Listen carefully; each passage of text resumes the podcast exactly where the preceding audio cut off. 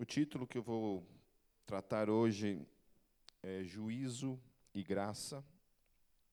Todo o contexto dessa pregação está em, desde João capítulo 7, versículo 1, até o capítulo 8, versículo 11. Mas eu não vou ler todo o texto, vou apenas comentando, mas aí, ainda assim vocês deixam suas Bíblias abertas a partir do capítulo 7 do Evangelho de João.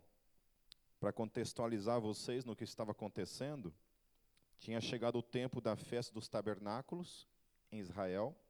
Os judeus tinham por hábito ir para Jerusalém para celebrar essa festa. Os irmãos de Jesus desafiam Jesus a ir para essa festa. Jesus fala que não vai, dá uma enroladinha e depois acaba indo. Um tempo depois e chega nessa festa um pouco de surpresa. Antes disso, os irmãos de Jesus haviam proposto para Jesus uma, um tipo de falsa campanha publicitária. Eles tinham propuseram para Jesus um tipo de campanha publicitária que Jesus deveria sair do anonimato, ele deveria aparecer. Ele deveria ir para diante das pessoas e fazer seus milagres, então, diante das pessoas. Essa era a proposta deles. Mas no fundo, no fundo, a Bíblia fala lá no capítulo 7, nos versos 3 a 5, fala que nem eles mesmos criam em Jesus. Então, qual é, que é a proposta diante disso? Né? É uma proposta meio estranha, que ao mesmo tempo que eles propõem para Jesus, que Jesus tem que ir para aparecer, de alguma forma, operar seus milagres e ser visto por todos, ao mesmo tempo a Bíblia fala que eles mesmos não acreditavam em Jesus. A família dele não acreditava nele. Então, nem na família havia essa credibilidade para com Jesus, mesmo conscientes de todos os milagres, todas as maravilhas e todo o poder que Jesus já havia manifestado em seu ministério. Muitos haviam crido nele, mediante todas as maravilhas que ele já havia feito, mas a própria família em si não acreditava ainda nele e estavam propondo essa esse tipo de campanha publicitária para Jesus operar seus milagres diante de todo mundo, sendo que eles mesmos não acreditavam nele. Então, mostrar-se ao mundo, eles tinham como proposta que Jesus fosse e operasse milagres, como se apenas os milagres fosse aquilo que o mundo precisasse, para que Jesus fosse reconhecido. Isso é o que muita gente pensa acerca de Jesus. Muita gente está muito mais preocupada com aquilo que Jesus opera e faz diante da, da sua necessidade primária. Muitas vezes você está doente e você precisa de um milagre. Muitas vezes você está passando por uma situação financeira difícil e você precisa de um milagre. Muitas vezes você está passando por um problema no teu casamento e você precisa de um milagre. Então, o milagre é a primeira necessidade que às vezes aparece na nossa vida. E uma vez que essa, essa, essa necessidade é suprida, eu já vi, meus queridos, nesses meus 27 anos de caminhada com Deus, eu já vi muita gente que nesse percurso, assim que tem a sua necessidade primária suprida, dá as costas para Deus. Dá as costas para Deus assim que a sua necessidade financeira é resolvida, assim que o seu casamento é resolvido, assim que suas crises existenciais são resolvidas, assim que suas dificuldades, muitas vezes, de doença são resolvidas. Às vezes também é o contrário. Muita gente abandona Deus justamente quando essas necessidades primárias não são supridas. Então nós temos esses dois lados da moeda. Gente que não tem as suas necessidades supridas e, são, e logo de cara já descartam a ideia de uma relação, de um relacionamento com Deus. E aqueles que também têm suas necessidades supridas a priori e mesmo assim dão as costas para Deus. Então eles tinham como proposta isso, que Jesus operasse esses milagres porque se tem essa ideia de que o mundo precisa ver esses milagres acontecendo para reconhecerem o ministério de Jesus, a vida de Jesus e o seu, a sua, a sua messianidade, de que ele era de fato o Messias. Agora eu acho tremendo lá no, no capítulo 7, no versículo 7, e isso vem de encontro, mais uma vez eu quero enfatizar essa questão, quando quando surgiu aquele meme na internet dizendo Jesus é legal, o que estraga é o seu fã-clube. Todo mundo já ouviu isso, esse, esse meme? Já viu? Nunca viram? É isso. Jesus é um cara legal, mas o que estraga é o fã-clube. Ou seja, o que estraga é a igreja. Só que Jesus vem e fala o seguinte: ele fala que o mundo não pode odiar vocês, mas o mundo me odeia. Então, essa conversa de que supostamente a sociedade, o mundo, ou aqueles que estão fora da igreja, amam Jesus e odeiam a igreja, amam Jesus, mas têm uma dificuldade com a igreja, isso não é verdade.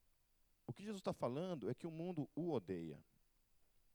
Quando Paulo estava perseguindo os cristãos e matando os cristãos, o que, que Jesus disse para Paulo? Que ele estava perseguindo quem? Ele. Paulo, por que você me persegue, Paulo? Por que você me persegue, Paulo? Paulo olha para, responde para Jesus, admirado, e fala assim: Eu não estou perseguindo você, Jesus legal. Eu não estou perseguindo você, Jesus legal. Jesus responde para ele assim: Quando você persegue estes que creem em mim, é a mim que você persegue. Jesus fala então, nesse contexto de João, que o mundo odeia ele porque ele testifica para o mundo de que o mundo é mal. Jesus não tinha nenhuma dificuldade de olhar para a sociedade e dizer que ela era má. E que o que havia no mundo, quando a gente fala mundo, a gente está falando de um sistema de pecado, de um sistema que é contrário a Deus, de um sistema que tem uma proposta de vida contrária àquilo que Deus estabeleceu para o seu povo ou para a sua igreja. Então Jesus ele fala isso, olha, o mundo não odeia vocês. O mundo não odeia a religião em si, mas o mundo certamente odeia o verdadeiro Jesus. O Jesus da Bíblia. Porque esse suposto Jesus legal que eles propõem não é o Jesus da Bíblia. É um outro Jesus. É um Jesus criado, é um Jesus inventado conforme aquilo que convém a cada um. É um Jesus que não confronta mais o pecado na minha vida. É um Jesus que não fala para mim que eu tenho que carregar a minha cruz, que eu tenho que negar a, si, a mim mesmo. É um Jesus que não propõe mais que se eu amar a minha vida, eu vou perdê-la, mas se eu perder a minha vida por amor a Ele, eu herdarei a vida eterna. É um Jesus que não anuncia mais esse tipo de coisa. Esse é um Jesus legal. Como eu queria, meus queridos, que o Jesus da Bíblia fosse esse fosse um Jesus que deixasse eu viver a minha vida, deixasse eu fazer tudo aquilo que a minha carne tivesse vontade. Um Jesus que, que dissesse para mim assim: odeie seus inimigos, fale mal daqueles que falem, falam mal de você, trate mal aqueles que tratem mal você. Como eu queria que Jesus tivesse dito isso na, na Bíblia Sagrada. Mas não, ele vem e fala justamente o contrário. Esse Jesus legal, ele chega para mim e fala assim: Olha, ame seus inimigos. Orem por aquele que maltrata e persegue você. Fale bem daquele que fala mal de você. Esse é o Jesus legal. É um Jesus que fala de perdão o tempo todo. Então Jesus ele vem e fala isso, olha, o mundo não odeia vocês, mas o mundo me odeia. É Jesus quem disse isso. Que o Jesus do Evangelho, o Jesus Messias que veio ao mundo para salvar o mundo, o mundo o odiaria. Porque ele denunciaria o pecado do mundo. Então, eu tinha raiva de crente antes de me tornar um. Não gostava da igreja. Quando as pessoas iam falar do Evangelho para mim, eu tinha a repulsa pelo Evangelho tinha uma admiração por esse Jesus legal. Mas o dia em que o Espírito Santo tocou na minha vida, me levou a reconhecer a minha condição de pecador, tudo mudou a partir de então. E hoje eu entendo. Eu entendo por que, que o mundo odeia a igreja, por que, que o mundo odeia o evangelho, por que, que o mundo odeia o Jesus da Bíblia. A multidão, nesse momento, quando Jesus chega na festa, a multidão ela tem uma, uma opinião dividida sobre ele. Uma parte reconhecia que ele era o Messias e uma outra parte não reconhecia que ele era o Messias. Por exemplo, uma coisa que eles tinham como dúvida, que lá no capítulo 7, no versículo 27, era que eles sabiam de onde Jesus vinha. Eles sabiam que Jesus vinha da Galileia, e eles então dizem que, por saberem de onde Jesus vem, ele não podia ser o Messias, porque eles dizem que o Messias ninguém vai saber de onde vem. Então eles tinham essa, essa implicação, metade deles dizia assim, não, a gente sabe de onde Jesus vem, e por a gente saber de onde Jesus vem, esse Jesus aí não é. Porque o Jesus, o, o Messias, de fato, o Cristo, de fato, ninguém vai saber de onde vem. Mas isso é um pouco confuso, porque lá no versículo 42, eles, a multidão muda a opinião de novo. A, a mesma multidão que diz que não sabe de onde Cristo vem, a multidão começa a dizer que sabe de onde ele vem, de que ele vem de Belém. Então a multidão é essa confusão toda.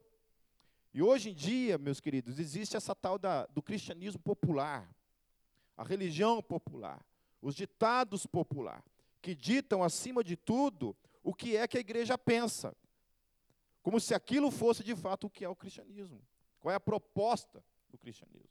Então, como eu, eu lido sempre com essas distorções da fé, do que, que é realmente o cristianismo, do que é realmente a fé, é, o tempo todo a gente está lidando com esse tipo de engano, de distorção acerca do que é de fato Jesus, do que é de fato o cristianismo. O tempo todo está acontecendo isso.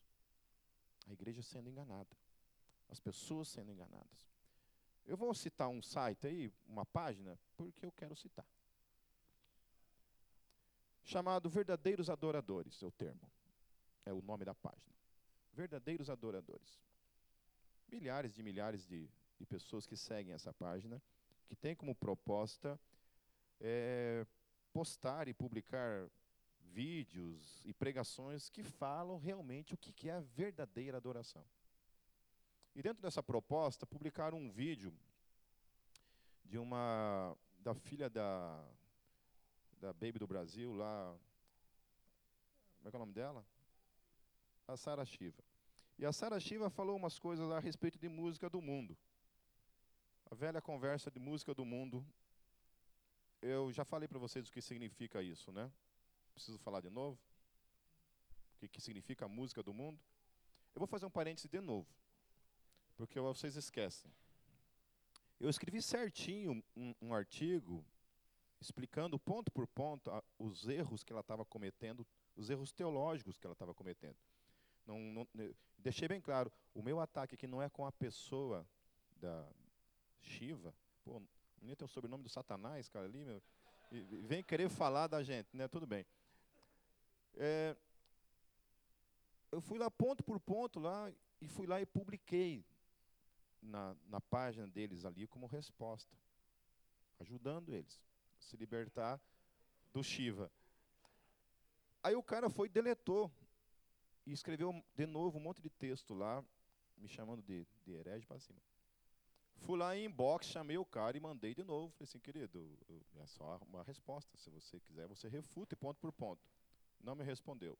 E me bloqueou. Aí eu fiquei duas vezes endemoniado. E tá lá, continua. E eu queria publicar para ele dizer assim, queridos, acho que você está equivocado quando você pensa que as bandas que você escuta, os músicos que compõem, todos os músicos de louvor e adoração desse país e fora dele, todos eles escutam música do mundo. É uma hipocrisia do demônio essas pessoas dizerem que são músicos porque vê uma unção do alto e ele aprendeu música do nada. Esses caras começando, começaram a vida tocando alguma coisa do Satanás. Não tem conversa. Entendeu? Quando eu falo de Satanás, deixa eu corrigir isso que eu estou dizendo. Eu estava dando um, uma aula sobre, sobre cultura urbana, sobre tribos urbanas e evangelização, e entrei nessa palavra, nessa questão sobre ouvir música do mundo. E eu perguntei para a sala inteira assim: pode ouvir música do mundo? Daí metade falou: não. E a outra metade falou: pode. O que, que vocês acham? Pode ouvir música do mundo? Pegadinha do Faustão. Vamos ver se vocês sabem responder. Vamos lá. Pode ouvir música do mundo? Queridos, deixa eu falar uma coisa para vocês. Para vocês entenderem uma coisa. Quando alguém fala assim, pode ouvir música do mundo, a pessoa utiliza esse termo, do mundo. Quando ele fala mundo, a palavra mundo, ele está ligando essa palavra àquilo que a Bíblia chama de mundo. E aquilo que a Bíblia chama de mundo é um sistema contrário a Deus. É um sistema contrário a Deus. Então, mundo na Bíblia propõe três coisas: concupiscência dos olhos, concupiscência da carne e soberba da vida. Não ameis o mundo e nem o que há no mundo. Quem ama essas coisas torna-se inimigo de Deus. É o que a Bíblia fala. Só que está propondo o quê? Um sistema. Concupiscência da carne, os desejos da carne, aquilo que é pecaminoso. Não ame essas coisas. Concupiscência dos olhos, cobiça, soberba da vida, orgulho. Essas coisas são as coisas do mundo. Você não pode ser assim. Você não pode amar essas coisas na sua vida. Então, quando a gente fala música do mundo, as pessoas estão ligando essa palavra com essas três coisas. E aí a primeira resposta que você tem que dar quando a pessoa pergunta para você assim: "Você escuta música do mundo?" Você tem que falar. Segundo esse conceito. Você pode ouvir música do mundo? Não. Música que propõe essas coisas, você não pode ouvir. Amém? Então, isso é música do mundo. Agora, eh, o problema é esse, que se criou essa dicotomia entre música sacra, cristã, e música do mundo, que engloba tudo que é música que não é cristã. E aí esses caras, os verdadeiros adoradores, eles são radicais nisso. Toda música foi feita para Deus, ponto final. Daí eu propus para eles lá, então tá, então é o seguinte, se vocês têm essa proposta de não ouvir música do mundo, assistam todos os filmes de vocês no mute. Mudou. Não vão no cinema, vocês estão proibidos de ir no cinema, vocês não podem assistir nenhum filme que não seja um filme cristão. Qualquer filme que não seja cristão, vocês têm a obrigação moral, a obrigação lógica, a, a, conse a consequência lógica de toda vez que vai assistir um filme, aperta o mute lá, só fica lá. Ó. E só pode ler a Bíblia. Não pode ler nenhum outro livro que não seja um livro cristão. Roupa, só pode grife gospel. Ah, amém? Só grife gospel. E por aí segue a, e sai por aí segue a novela mexicana. Amém? Aí segue. Por quê? Porque é do mundo. Se você fala roupa do mundo, gente, é roupa do Satanás, não tem jeito. Amém?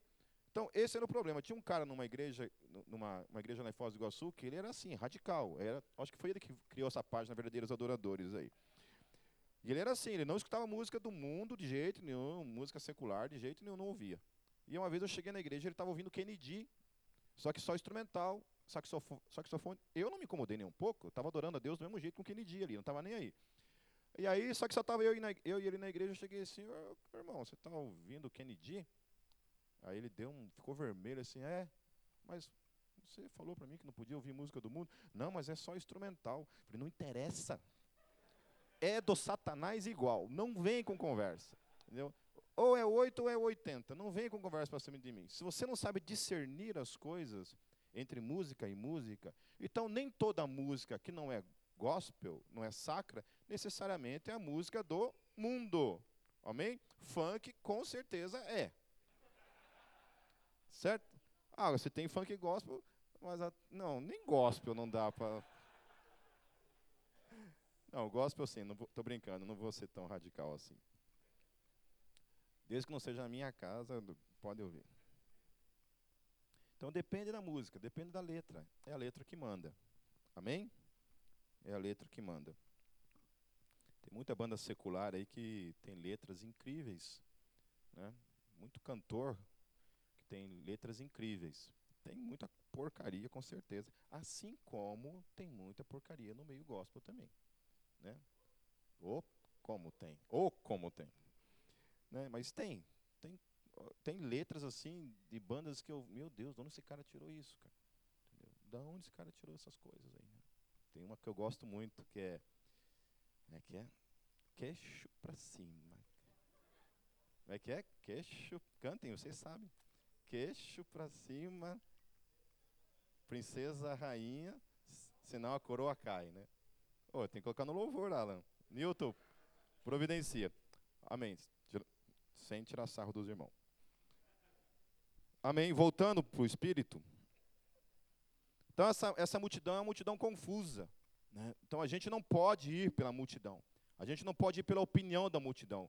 Diante daquilo que a multidão diz, o diz-diz acerca de Cristo.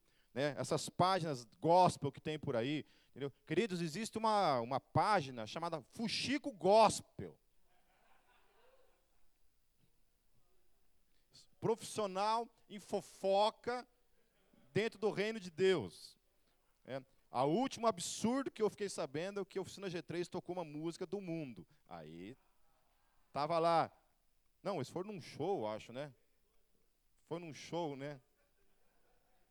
Acho que o cara foi num show, foi visto num show de uma banda do mundo. Aí tava lá, o Fuxico Gospel. Agora eu fiquei perguntando o seguinte: como é que sabe que esse cara tava lá? Algum outro irmão do Satanás, estava lá no show, viu o cara lá no show e foi lá e escreveu para o Chico Gospel: Olha, não quero ser fofoqueiro.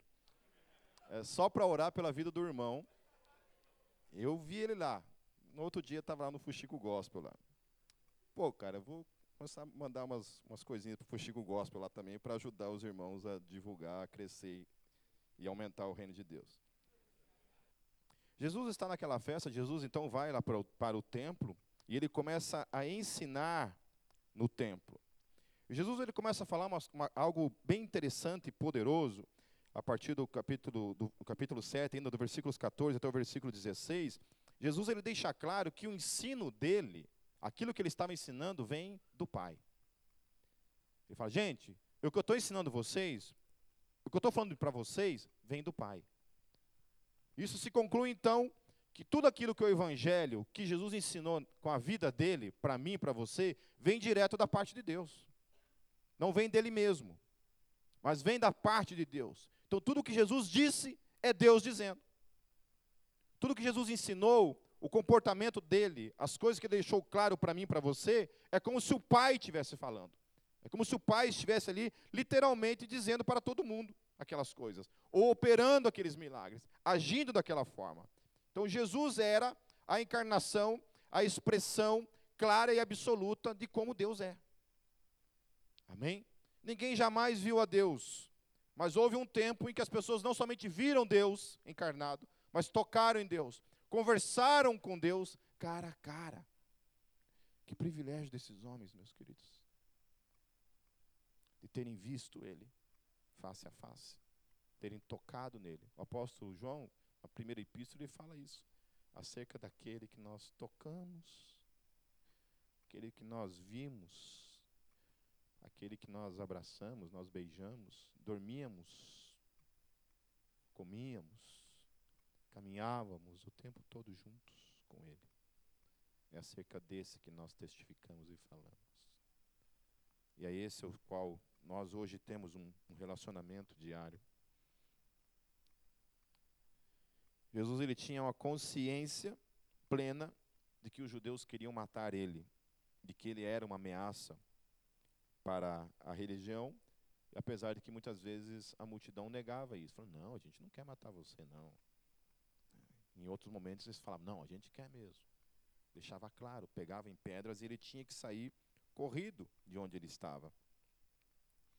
Os fariseus então sabem que ele está ali ensinando enviam guardas para prendê-lo. E, o que é tremendo lá no capítulo 7, no verso 32, que o texto fala que eles voltam de mãos vazias por terem sido convencidos pelas palavras de Jesus. Esses guardas são enviados para prenderem Jesus, e eles, quando voltam para dar satisfação, eles falam que não conseguiram prender Jesus, porque eles foram convencidos pelo ensino de Jesus, lá no versículo 32. A partir do versículo 45 e 47, diz assim: Finalmente os guardas do templo voltaram aos chefes dos sacerdotes e aos fariseus, os quais lhe perguntaram: Por que vocês não o trouxeram?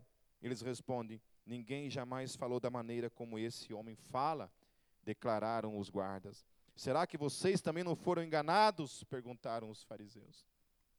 Certamente foram convencidos pela palavra de Jesus. E aí, em seguida, quando Jesus está no templo, entra uma situação bem conhecida por todos nós. A partir do capítulo 8, versos 1 em diante. Jesus novamente está no templo, e o texto fala no versículo 3 que uma mulher surpreendida em adultério é trazida diante deles. Uma mulher surpreendida em adultério é trazida diante de Jesus. Aí eu fiquei olhando para esse texto, eu fiquei pensando. Surpreendido em adultério significa que foi pego no ato. Certo? Mas eu entendo isso. Foi surpreendida, ou como é que sabe que estava em adultério? Foi pega em ato. A minha questão é, por que, que só ela estava ali? Se ela foi surpreendida em adultério, não era com o vento que ela estava adulterando. Não era um adultério imaginário, não estava sonhando. Ela foi surpreendida em adultério. Mas somente ela é trazida. O homem que estava certamente com ela, e que também foi surpreendido no ato, não foi trazido, mas somente ela é trazida diante do povo e diante de Jesus. E aí o texto fala que ela é colocada em pé diante de todos.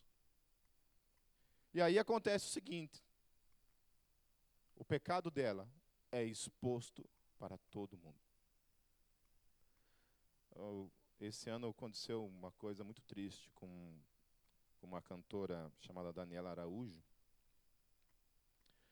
aonde algumas gravações dela brigando com o namorado foram expostas para o mundo todo.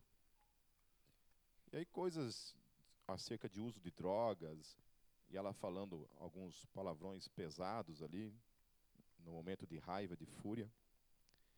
E aquilo foi exposto para todo mundo. E aí eu vi muita gente descendo a lenha, descendo o porrete nela, porque onde se viu um crente fumar maconha e um crente falar as palavras torpes que ela falava naquele momento ali, né? Queridos, eu chorei por causa dela, chorei por ela. Chorei mesmo por ela. Chorei, me coloquei no lugar dela, assim, pensando que tantos pecados meus, se um dia acontecesse um negócio desse comigo, fossem expostos para todo mundo saber, todo mundo ver. Uma gravação minha brigando com a Kátia em casa. Queridos. Não, eu falo isso nem por causa de mim, mas por causa dela mesmo.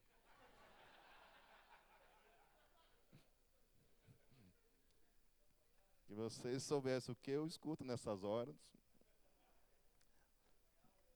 Estou brincando. Não, de ambas as partes, né? Nessas horas a gente desce, da, a gente fica cheirando enxofre, não tem conversa. Mesmo, mesmo coisas assim mesmo. Uma briga em casa com a esposa, né?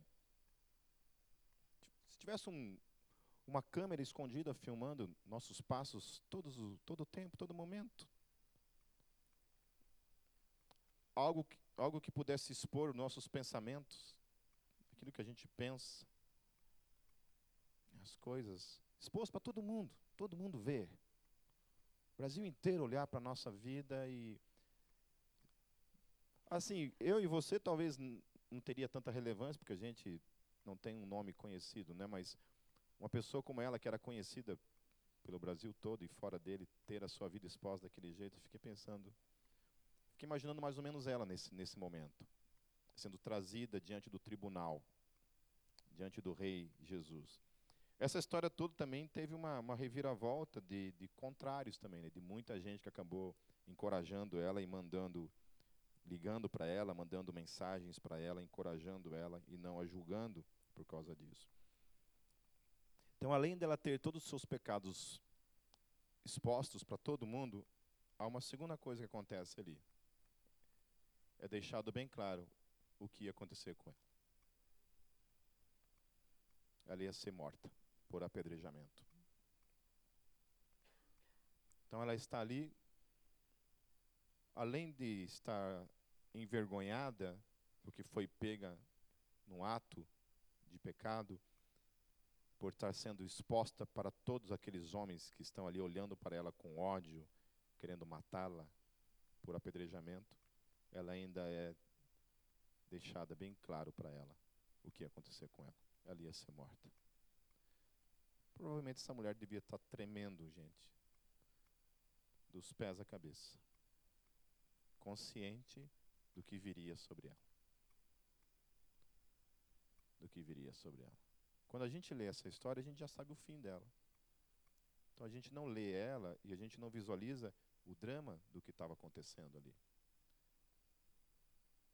Mas se você olhar do ponto de vista dessa mulher, o que estava acontecendo ali, talvez fosse o momento mais trágico da vida dela, mais amedrontador de todos. Eu fico pensando assim, uma pessoa no momento como esse, em que ela comete um, um erro e ela recebe, vai receber um juízo pelo erro dela, o que se passa pela cabeça dessa pessoa nesse momento? Do tipo, por exemplo, agora é tempo de se arrepender do meu erro. É tempo de voltar atrás e como eu gostaria de reescrever a minha história, talvez reescrever esse momento. A minha psicóloga, a doutora Clarice, ela fala isso, que uma coisa óbvia, mas uma coisa interessante, que tudo que nós fazemos entra para a história. Não tem como ser desfeito mais. Tanta coisa que eu queria desfazer na minha vida. Ter o poder de voltar e desfazer tomar outros caminhos, outras escolhas. Mas entrou para a história. Não tem mais jeito. Talvez ela estivesse pensando isso. Queria tanto ter reconstruído algumas coisas. É interessante como a graça se manifesta na nossa vida, porque durante a minha vida na, na fé, eu vi muita gente assim colhendo o fruto do seu pecado de modo drástico, de modo, às vezes até mesmo com a própria, a própria vida, pagou a vida por causa de suas escolhas. E eu vejo tanta gente assim que, às vezes, caminhou pelos mesmos caminhos, fez as mesmas escolhas, mas a, a, a forma como Deus concedeu graça e agiu na vida daquela pessoa foi de modo diferente. Sabe, comigo mesmo, eu fiz tanta coisa muito igual a todo mundo. Eu vi tantos amigos fazendo coisas, às vezes, menores do que eu, e colhendo coisas terríveis, as quais eu não colhi. Eu vi tantos amigos fazendo coisas sutilmente pequenas e colhendo a morte, e eu fazendo coisas piores, e ainda assim Deus concedendo graça para comigo. Esse é o mistério da fé, é o mistério da graça de Deus. Eles então eles utilizam esse momento em que Jesus está, em que essa mulher está diante de, de Jesus, como uma espécie de, de armadilha no capítulo 8, no versículo 6 fala. Porque uma vez que Jesus se tornou inimigo da religião judaica, devido ao fato dele fazer curas no sábado, esse era o problema que eles tinham com Jesus. Que era o fato de Jesus operar curas no sábado. Viviam brigando com Jesus por causa disso, falando: Jesus, cura qualquer dia da, da semana, menos no sábado. No sábado não é para, ser, para ver cura. Falavam isso. Jesus confrontava o tempo todo eles com relação à visão errônea distorcida que eles tinham acerca do sábado. Eles estavam equivocados. E Jesus confrontava eles por causa disso. Eles vêm então trazem essa mulher diante de um agravante que ela havia cometido, cometido um pecado, havia quebrado a lei, era merecedora do juízo, era merecedora de morrer apedrejados. Isso era lei, não tinha como fugir disso. Ela deveria ser morta diante da lei. Ela era uma devedora, ela havia quebrado, e diante daquele pecado, meus queridos, era um pecado de morte.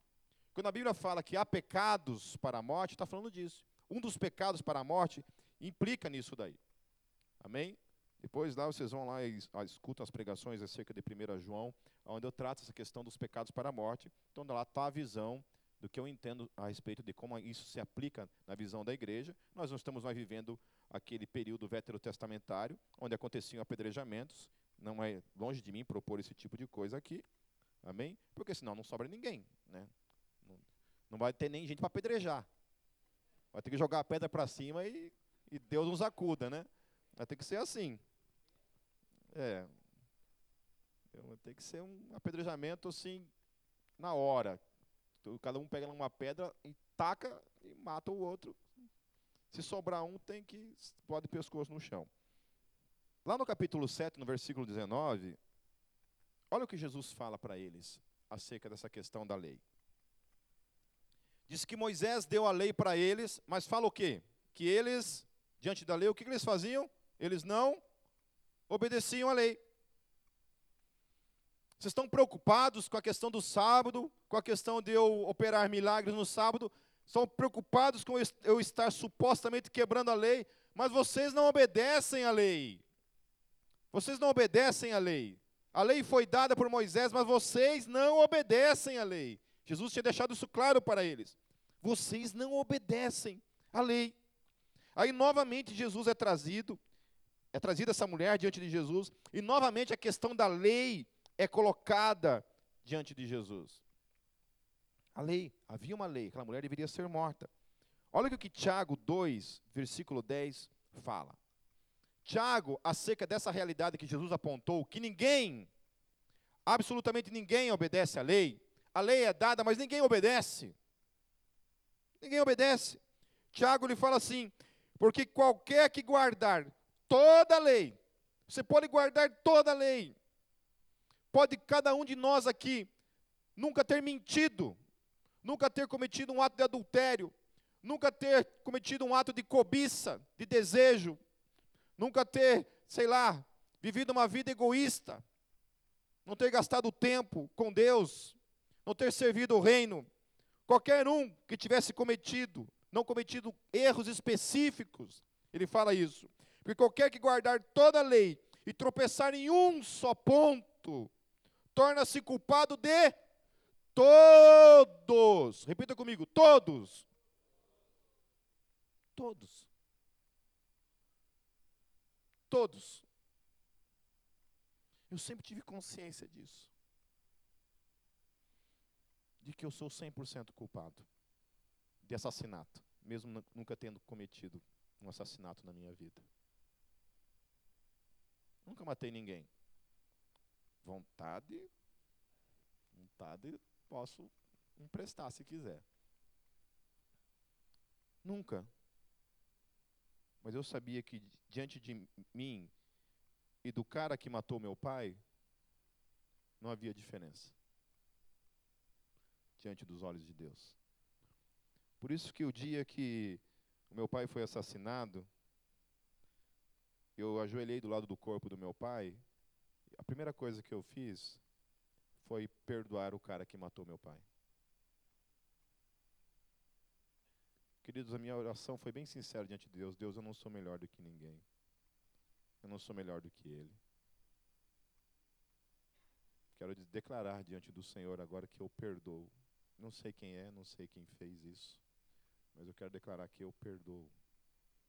E eu nunca carreguei no meu coração, meus queridos, nenhum tipo de ódio, de raiva, de desejo que essa pessoa se lascasse, alguma coisa desse tipo. Não me achava melhor do que ele.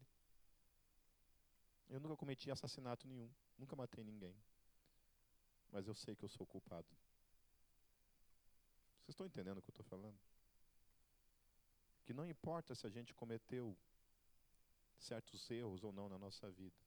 A Bíblia está dizendo que diante da lei, quando eu cometo um ato errado, qualquer um que seja, eu me torno culpado de todos os outros pecados que compõem a lei.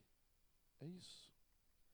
A lei foi dada ao homem para que toda a humanidade fosse colocada diante do pecado, para que todos os homens dependessem de uma única coisa: a graça salvadora de Deus em Cristo Jesus. Amém?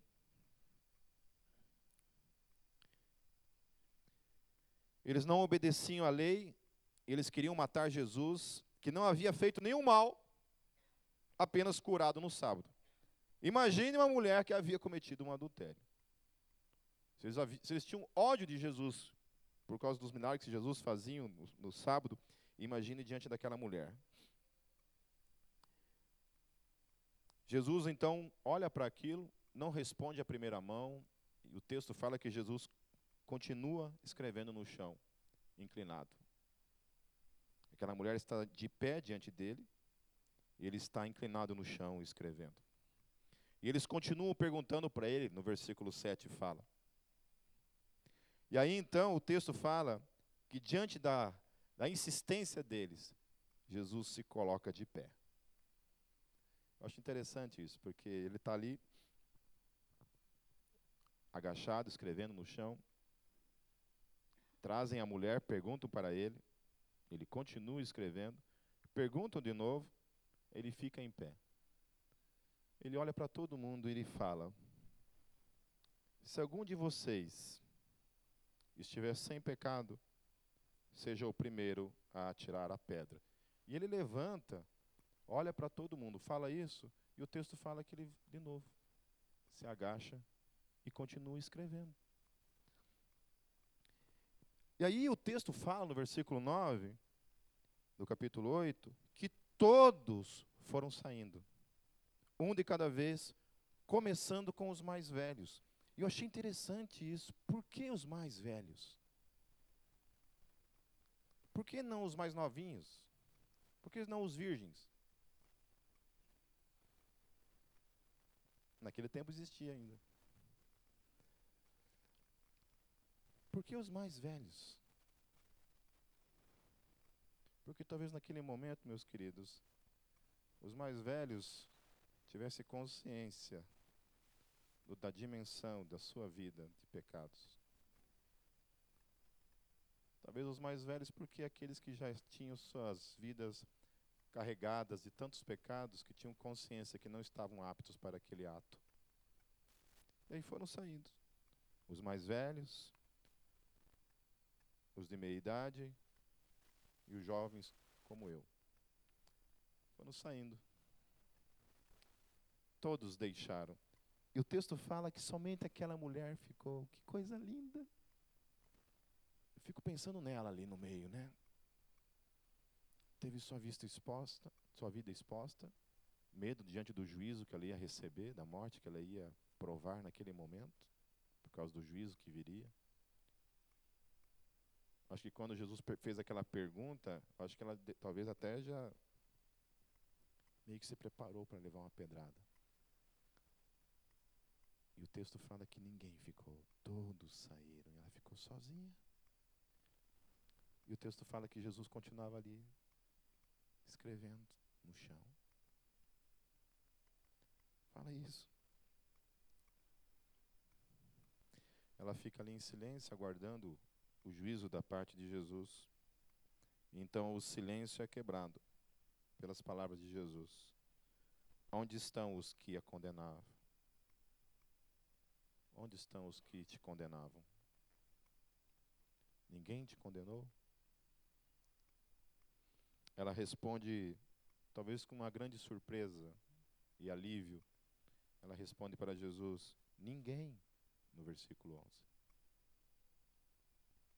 Então, da boca daquele que era o único que podia realmente ter pego numa pedra e atirado nela, porque era o único que era santo, porque era Deus e era juiz sobre tudo e sobre todos, ele simplesmente diz: Eu também não te condeno. O mesmo Deus que havia dito que na lei os adúlteros deveriam ser apedrejados até a morte para tirar o mal do meio do povo, é o mesmo Deus que está ali dizendo agora, trazendo o tempo da graça, dizendo assim: Eu também não te condeno. Eu também não te condeno. Acho que é o mesmo Deus que diria para Daniela Araújo isso: Olha, Daniela, eu sei de tudo que você fez e faz, assim como eu sei de todos vocês. Assim como Ele sabe de todos nós, assim como Ele sabe de todos vocês, assim como Ele sabe de todo mundo, seus pecados e seus erros. Eu também não te condeno. Mas a graça recebida, ela não termina nisso. Jesus, em seguida, depois que diz para ela: Eu também não te condeno, ele diz: Agora vá e abandone sua vida de pecado. Aleluia. Porque a graça, meus queridos, ela é essa, ela, é dessa, ela age dessa forma. Ela diz: Eu não te condeno. Mas o fato de eu não te condenar não te isenta de você agora ter que dar uma resposta a essa graça recebida, a essa falta de condenação, de juízo imediato que poderia vir sobre mim, sobre vocês. Jesus está dizendo assim: Olha, eu não te condeno, mas vá e viva agora uma vida de resposta a essa graça, a essa falta de juízo que você recebeu como presente para a sua vida. Vá e não peques mais. Vá e mude a sua forma de agir, a sua forma de ser. Essa semana eu vi um vídeo do deputado Jean Willis dizendo que o que ele faria se tivesse só uma uma semana de vida, uma, um dia de vida, uma coisa assim. Ele falou em uma entrevista que ele transaria com, com o máximo de pessoas que ele pudesse e usaria o máximo de drogas que ele pudesse. Então não é isso, certamente que Jesus está dizendo. Quando Jesus diz para mesmo uma pessoa que fala essas coisas, olha, eu não te condeno, Juntamente com isso, ele está dizendo assim: mas vai e viva uma vida de arrependimento. Uma vida diferente. Viva diferente. Haja diferente. Nós cometemos erros, certamente. Mas o desafio da graça para mim e para a tua vida é que a gente viva uma vida diferente. Em Romanos 5, para encerrar, Romanos 5, 20 diz assim: a lei foi introduzida para que a transgressão fosse ressaltada. Mas olha o que Paulo fala. Mas onde aumentou o pecado, ou onde abundou o pecado, transbordou a graça, ou superabundou a graça. O que eu gosto de Paulo é quando Paulo fala nesse texto, ele fala assim: aonde abundou o pecado, ou seja, o pecado era como? Era em em fala abundância. Fala abundância. Então, era o pecado em abundância. Não era pouco. Jesus não veio salvar poucos pecadores. Pessoas que cometiam poucos pecados. A graça foi dada justamente onde o pecado estava em abundância. Havia muito pecado, meus queridos, na minha e na tua vida.